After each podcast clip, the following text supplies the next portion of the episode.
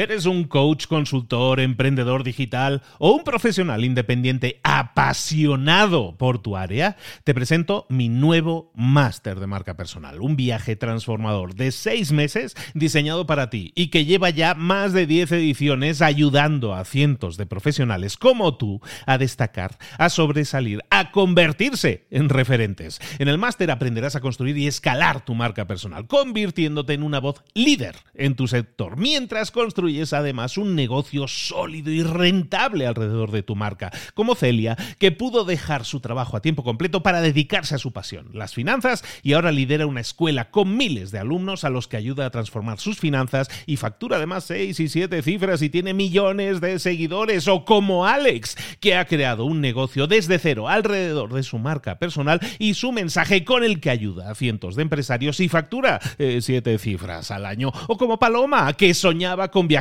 por el mundo y que ahora vive como nómada digital con cientos de miles de seguidores y más de 17.000 alumnos. Gracias al máster, su sueño pasó de ser una idea a una realidad rentable y reconocida. Este es el momento de que tú también dejes tu huella, de influir y de vivir por fin de tu pasión. Visita librosparaemprendedores.net barra marca y descubre muchas más historias de éxito de gente que confió en nuestro método. En junio comenzamos además la nueva generación y añadimos más novedades, más servicios y más soporte que nunca. Únete a la élite de profesionales que ya están cambiando sus vidas. ¿Estás listo? ¿Estás lista para desarrollar tu marca personal y ser nuestra próxima historia de éxito? Pues visita librosparaemprendedores.net barra marca y comencemos. Hola, hola, esto es Mentor 360 y hoy vamos a hablar de mitos y realidades del cáncer. ¡Comenzamos! Muy buenas a todos, soy Luis Ramos, esto es Mentor 360. Te acompañamos de lunes a viernes, ya lo sabes, siempre con un mentor todas las semanas con el que profundizamos en un tema. Este es el episodio 4 de la semana. Si estás llegando aquí, bienvenido, bienvenida seas, pero oye, que sepas que hay otros tres detrás, que estaría bien que te escucharas. Yo te recomendaría que lo hicieras, pero ya que estás aquí, sigue, no, no te vayas todavía, porque toda esta semana, como te digo, estamos hablando de una temática, profundizando en una temática. En este caso, toda esta semana la hemos llamado así, vivir con cáncer o vivir con el cáncer. Y hay muchos mitos alrededor del cáncer, muchísimos, y te van a sonar muchísimo los que vamos a estar hablando hoy con nuestro mentor, que es director del área de oncología del Hospital La Paz de Madrid, yo, el referente en español a nivel mundial, con el cual nos podemos basar para saber, hoy que vamos a hablar de mitos y realidades, de las verdaderas realidades que hay detrás de vivir con cáncer. Él es Javier de Castro. Doctor, ¿cómo está usted? ¿Qué tal, Luis? Un placer aquí estar de nuevo. Javier, hablemos de, esos mitos y esas realidades que, que, esconden la vida con el cáncer. ¿Cuáles serían esos mitos? Bueno, hay un mito que yo es el primero que me viene a la cabeza y es que es muy típico, ¿no? Es que esto se nos pega, ¿no? Ah, es que tengo cáncer, ya como que no te tocan. Te miran en la distancia porque se contagia el cáncer. No, para nada. El cáncer no se contagia en absoluto. Eh, es, un, es verdad que muchas veces las personas que tienen cáncer precisamente porque se ha diagnosticado y se ha hablado de la peste del siglo XX, ¿no? Como si esto fuera una enfermedad infecciosa, pero esto realmente, el cáncer no es una enfermedad que aunque pueda tener alguna infección que, como hemos comentado, que pueda desencadenar el desarrollo del cáncer, no tiene nada que ver con una transmisión de la enfermedad. Y es verdad que algunos tratamientos, como las quimioterapias que se ponen, algunos tratamientos de tipo de isótopos radiactivos que se pueden utilizar, pues hay que tener algunas medidas en los primeros días después de los mismos en cuanto a, la eliminación de residuos como orina y demás. En principio no hay ningún peligro a la hora de eh, abrazar, de convivir, de compartir eh, la comida, el día a día con un paciente eh, o con una paciente oncológico. Pero, y además es cuando más lo necesitan, ¿no? Ese abrazo es cuando más lo necesitan y muchas veces se les niega, no sé si es de forma consciente o inconsciente, pero es algo muy real, ¿no? Sí, yo creo que el, el paciente con cáncer tiene que pagar muchos estigmas. Uno de ellos es el pobrecito tiene cáncer, es la, la lástima, eh, pero una lástima negativa en ese sentido en la conspiración del silencio, cuando llega una persona a un, a un círculo, eh, prácticamente hay gente hablando y se produce un silencio aterrador. El hecho, como digo, de pensar que esto te puede hacer mal, esto no lo comas porque te puedes sentir mal, esto no... Hay pacientes que nos preguntan, ¿puedo viajar? ¿Puedo beber en el día de Nochevieja eh, una copa de cava? Eh, cosas de estas que simplemente te demuestran lo aislados y el sufrimiento que muchas veces tienen los pacientes y que es absolutamente gratuito y que la sociedad y las personas cercanas a veces lo hacen por puro cariño, pero no se dan cuenta el daño que hacen cuando aíslan a una persona. ¿Qué otro mito o realidad rodea al mundo del cáncer, Javier, que nos puedas comentar? Pues hay muchos. Eh, yo creo que el, el mito, más que mito, el papel que tiene la parte psicológica de la persona creo que es muy importante. Me refiero a que hay gente que defiende que eh, si una persona cae, por ejemplo, en un proceso depresivo porque ha muerto un familiar cercano, porque ha tenido un problema laboral, etcétera, puede desarrollar un cáncer. Hay teorías que hablan de la neuroinmunoncología como, eh, o neuroinmunopsicología, como que cuando te deprimes tu, tu sistema inmunológico se deprime y puede eh, desarrollar el cáncer. Yo, sinceramente, no, eh, como hemos comentado en esta serie de programas, cuando hablas de células son tan complicadas que me cuesta mucho entender cómo un trastorno de depresión o trastorno psicológico puede llegar a modificar tanto. Es verdad que evidentemente eh, tener una actitud positiva es fundamental para poder eh, vencer, para poder superar un proceso oncológico. Pero lo contrario también es verdad. ¿A qué me refiero? Estamos en una época del, como digo yo, del yes you can, que si quieres puedes. Y parece que queremos, que si queremos todos lo podemos superar. Entonces, el aspecto positivo de eso es fundamental. El paciente, cuanto más positivamente afronta, afronte su enfermedad, mucho mejor. Pero si lo llevamos al límite y las cosas no van bien, el paciente cae en tal proceso de frustración porque dice, si he hecho todo lo que me han dicho, si he hecho, eh, me he esmerado por estar positivo, por estar alegre, por estar eh, permanentemente optimista y las cosas no han ido bien, porque claro, no dependen de ti, dependen de una enfermedad muy complicada, de que funcionen los tratamientos, de que las cirugías hayan ido bien, depende de muchos factores. Entonces, el aspecto psicológico fundamental, que el, apoyarlo, que el paciente tenga eh, su apoyo en los, eh, los psicooncólogos que deben estar presentes en la mayoría de estructuras de los hospitales para apoyar a los pacientes, en los familiares que a veces necesitan más el apoyo que el propio, que el propio paciente en las estructuras sociales que hay.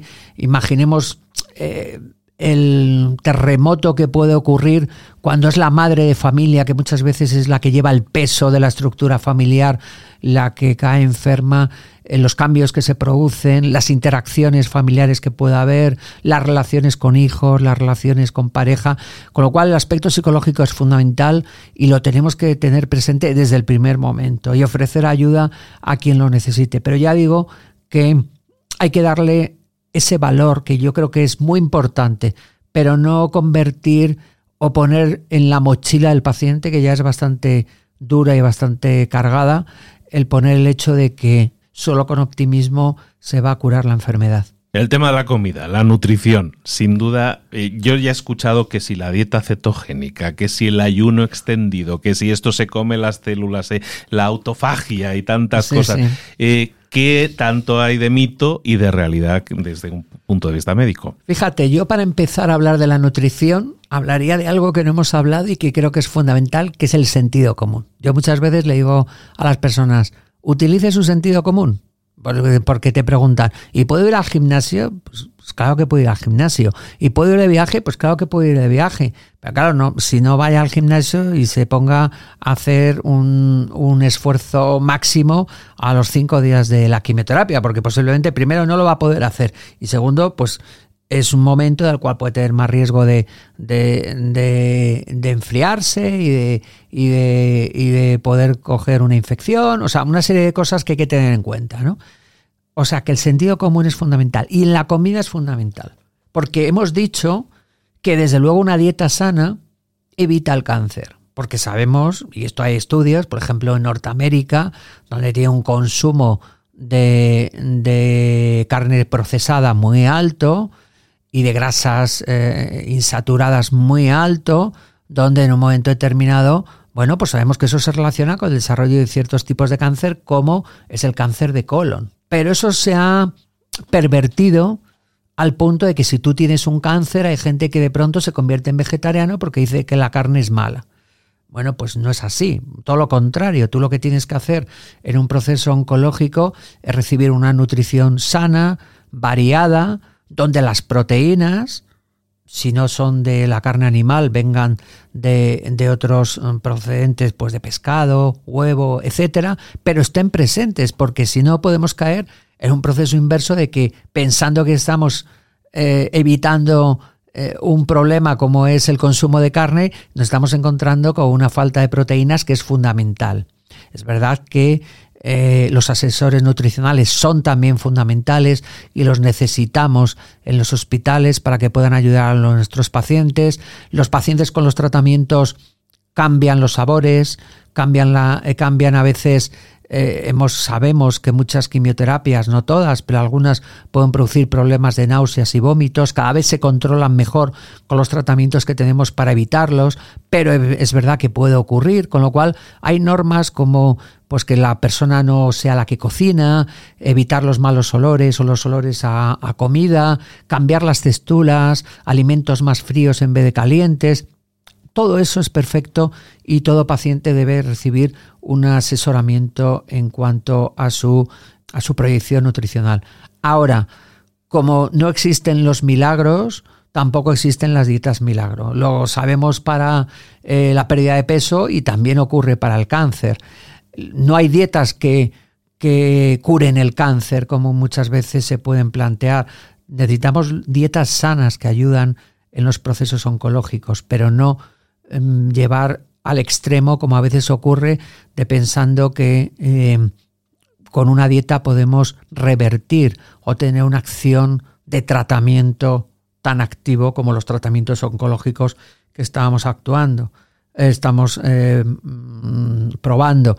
Yo lo comentaba una vez en una reunión con pacientes, una paciente, lo comento en el libro, decía, a mí me dijeron que la cúrcuma era muy buena y echaba cúrcuma a todo, ahora odio la cúrcuma. Entonces, claro, ese es el concepto de tomar la parte por el todo, ¿no? Es decir, ¿hay fármacos anticancerígenos? O sea, ¿hay alimentos anticancerígenos? Pues posiblemente sí.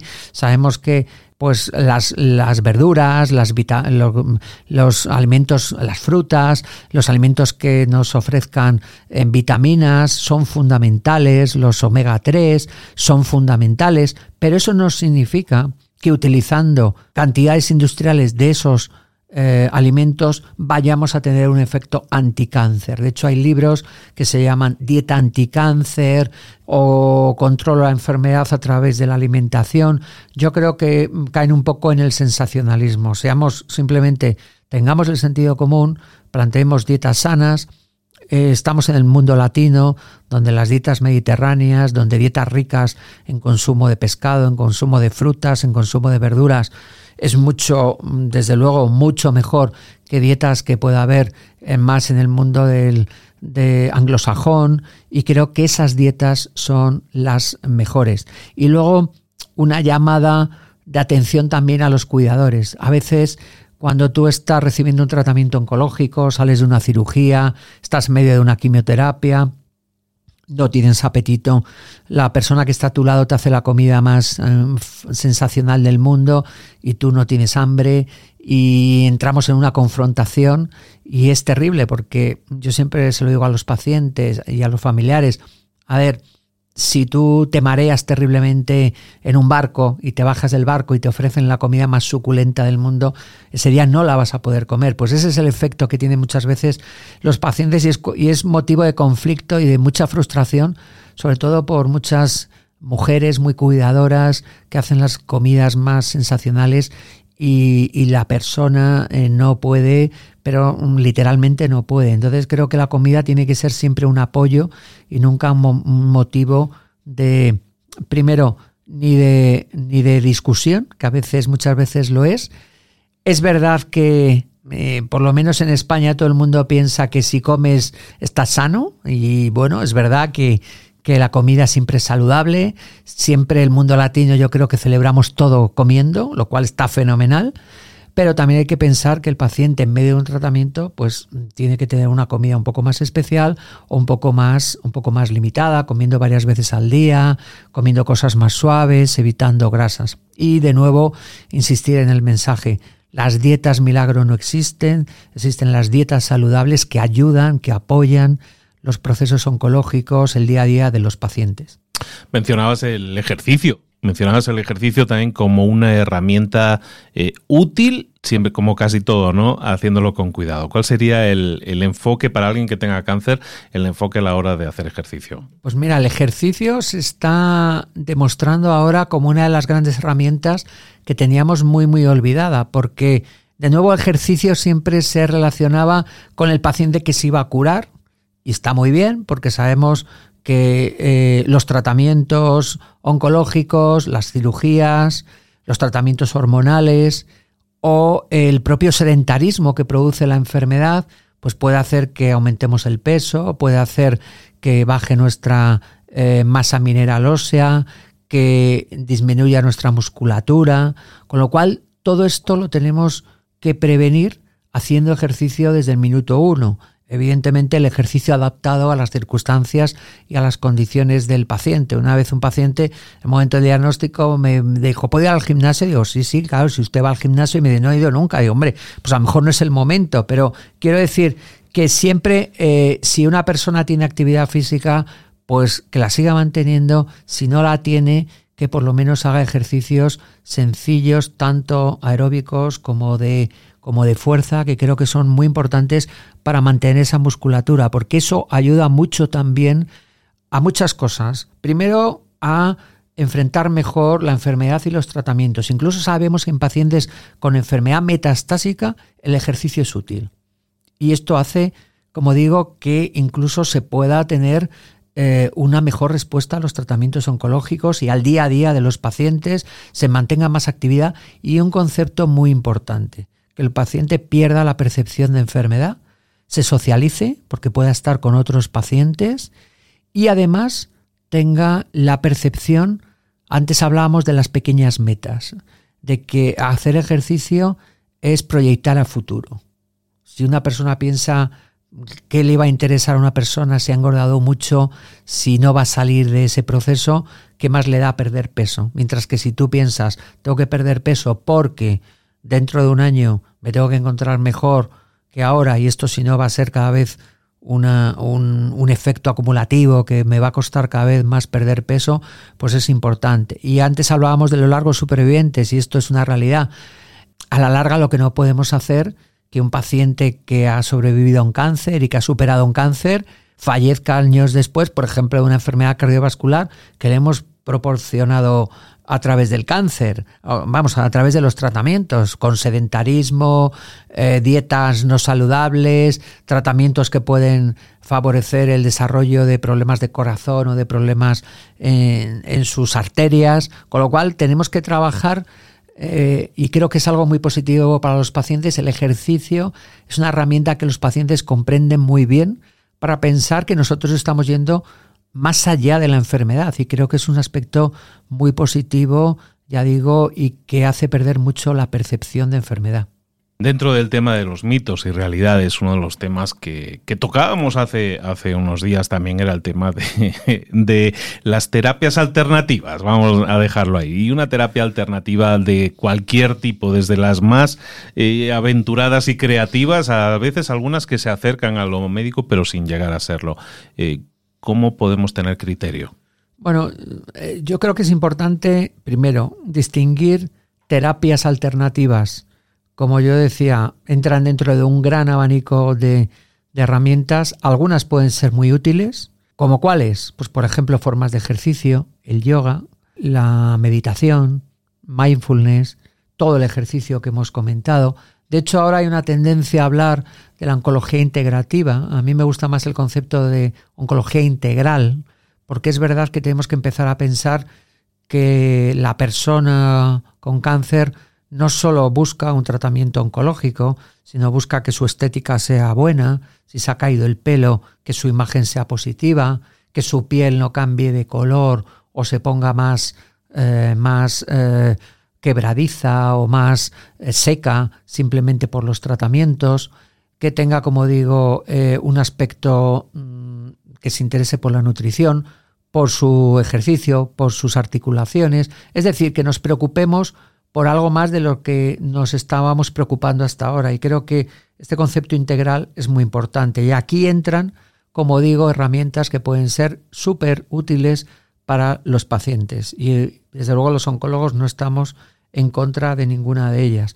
De lo que estamos en contra es que eh, los, eh, los pacientes sustituyan las terapias convencionales, que son las que realizamos nosotros y que han sido sometidas a un procedimiento científico que lo avalan, con eh, terapias que no tienen un aval y que simplemente están basadas en, bueno, pues en creencias o en, vamos a decir así, en procesos que no han desarrollado ese procedimiento científico que avala eh, nuestros, nuestros tratamientos. Con lo cual creo que es importante esa distinción, porque a veces algunos pacientes nos preguntan o casi nos esconden que están haciendo algún tratamiento algún tratamiento alternativo, pero ya digo, no es lo mismo considerar pues un tratamiento de acupuntura que a lo mejor no ha demostrado científicamente un beneficio claro, pero que desde luego lo puede tener o que pueda ayudar o que puede sumar o una fisioterapia que evidentemente es un tratamiento que está científicamente demostrado, eh, o una ayuda al ejercicio, que otros tratamientos que son la toma de, ciertos, eh, de ciertas hierbas o de ciertos compuestos que no han sido testados, o, mm, eh, por ejemplo, con respecto a las hierbas, la gente piensa que como son hierbas son inocuas y a veces es algo muy sencillo que nosotros les explicamos. Las hierbas pueden ser inocuas, pero se metabolizan en el organismo, en el hígado, al igual que muchos, alimentos, que muchos fármacos y muchos alimentos. Entonces, simplemente, pues para que te hagas una idea, la hierba San Juan, que se utiliza mucho eh, como un tratamiento para la depresión de forma natural, o el propio zumo de uva o zumo de pomelo, en un momento determinado, si das estos zumos tomando unas pastillas, puedes hacer que esta pastilla tenga menos efecto porque eh, se en el propio, la acidez que puedan tener en el propio estómago puedan hacer que pierdan, eh, que, se que se absorban peor. Algo tan sencillo como un zumo. Entonces, por eso digo que cuando la gente entiende que no lo decimos porque sí, sino lo decimos porque pueden alterar ciertos procesos del metabolismo de la persona, pues es donde, eh, donde las personas entienden mucho más que nosotros no estamos en contra por estar en contra, sino porque pueden interferir en nuestros tratamientos. Ya no digamos otros remedios más esotéricos o más raros como estos venenos que se pueden utilizar en ciertos países o setas, etcétera, que a veces por sí solos mm, a lo mejor no causan un problema, pero estamos hablando de que estamos eh, interfiriendo con otros tratamientos que sí que pueden ser un, gran problema. Y luego, insisto, eh, la información es fundamental y la desesperación que muchas veces tiene la gente no se puede beneficiar ciertas personas que lo que tratan simplemente es de buscar un beneficio, casi siempre económico, en medio de esa desesperación. Es curioso, pero curiosamente, mm, cuanto mayor sea la información, cuanto mayor desarrollo haya de tratamientos oncológicos de última generación más innovadores, posiblemente las personas buscan menos esas terapias alternativas. Al final hablamos, estoy hablando con un doctor, no me va a decir otra cosa, pero evidentemente eh, el avance médico, la investigación es fundamental y está siendo muy grande y los cuidados paliativos ahora mismo, lo que nosotros podemos recibir en un hospital o en un tratamiento oncológico es obligatorio hoy en día, ¿no? Sí, bueno, el cuidado paliativo es un concepto que a veces los pacientes lo interpretan como el cuidado cuando ya no se puede hacer nada al final de la vida, pero realmente el término paliar significa ayudar, significa y paliamos con todo. Y por eso en oncología muchas veces nos gusta hablar más de cuidado continuo, porque realmente desde que empiezas la enfermedad, y aunque sea una enfermedad que se vaya a curar, pues necesitas analgésicos, necesitas eh, el control psicológico, tratamientos a veces psicoterapéuticos para la depresión, etcétera, y esto es un cuidado paliativo, pero de pacientes que a lo mejor van a salir adelante. Si hablamos más de cuidados paliativos como los cuidados al final de la vida, en estos pacientes como que por desgracia no van a tener no van a tener una curación y los tratamientos oncológicos dejan de funcionar y la enfermedad oncológica eh, comienza a avanzar. Estos pacientes sabemos que las expectativas de supervivencia, por desgracia, son cortas, de apenas unos meses, y aquí necesitamos cada vez una mayor atención al paciente en cuidados físicos y también en cuidados en cuidados eh, psicológicos, espirituales, sociales. A veces necesitamos ayudas a los cuidadores que necesitan pues movilizar a una persona. Eh, a veces necesitamos ingresar en centros de apoyo en lo que los el modelo anglosajón llaman los hospice, los hospicios, en esta situación eh, a los pacientes. Y claro que necesitamos también un plan de cuidados paliativos eh, que pueda apoyar a esos pacientes donde, por desgracia, los tratamientos oncológicos ya eh, no han fallado y no tienen y no tienen solución. Pero creo que es muy importante que los pacientes entiendan que estos cuidados los tenemos que exigir desde el momento del diagnóstico, no solo pensando cuando el paciente está en una fase final, como decía, eh, donde desde luego lo fundamental es evitar el sufrimiento. Toda esta semana estamos hablando de cáncer y hoy hemos estado hablando de esos mitos y realidades que rodean este mundo eh, del cáncer y, seguramente hay alguno que se nos haya pasado. Si es así, recordad que mañana, todos los viernes, tenemos reunión en vivo en Instagram con nuestro mentor. Entonces ahí os lo guardáis y mañana se lo preguntáis directamente para ver si eso que habéis escuchado, que habéis leído, si realmente eso funciona o no funciona.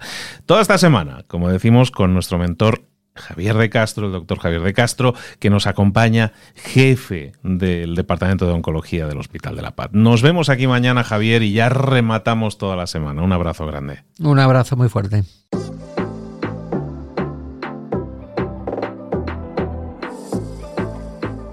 Y ahora pregúntate, ¿en qué quiero mejorar hoy? No intentes hacerlo todo de golpe, todo en un día. Piensa. ¿Cuál es el primer paso que puedes dar ahora mismo? En este momento, quizás. A lo mejor te lleva dos minutos hacerlo. Si es así, ¿por qué no empezar a hacerlo ahora? ¿Por qué no empezar a hacerlo ya, en este momento? Ahora. Cierra los ojos.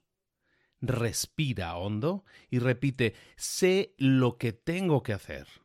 Sé cuál es el siguiente paso. Voy a darlo en este momento. Piénsalo. Siéntelo y hazlo.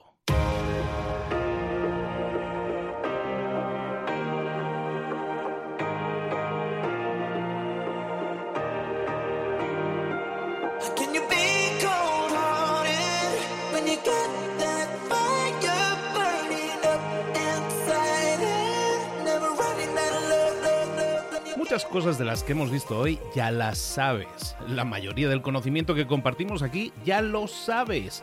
Sabemos lo que tenemos que hacer, sabemos lo que tenemos que evitar, lo que no tenemos que hacer, todo eso ya lo sabes. El único problema es que no lo ponemos en práctica, no pasamos a la acción y es ahí donde te necesito a ti y a tu compromiso. Si una sola de las ideas que hemos comentado hoy resuena en ti, te llama a ponerla en práctica, entonces define el paso más pequeño posible, el gesto más mínimo y hazlo ahora mismo.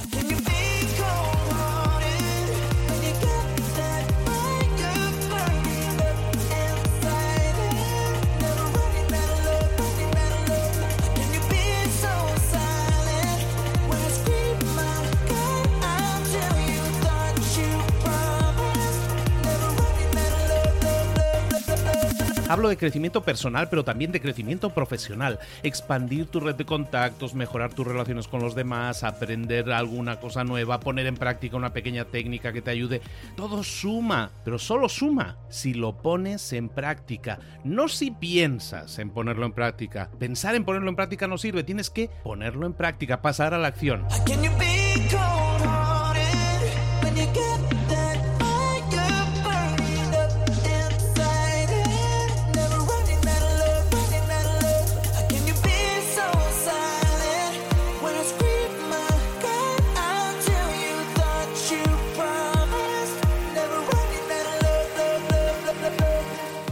Acuérdate de este ingrediente secreto también.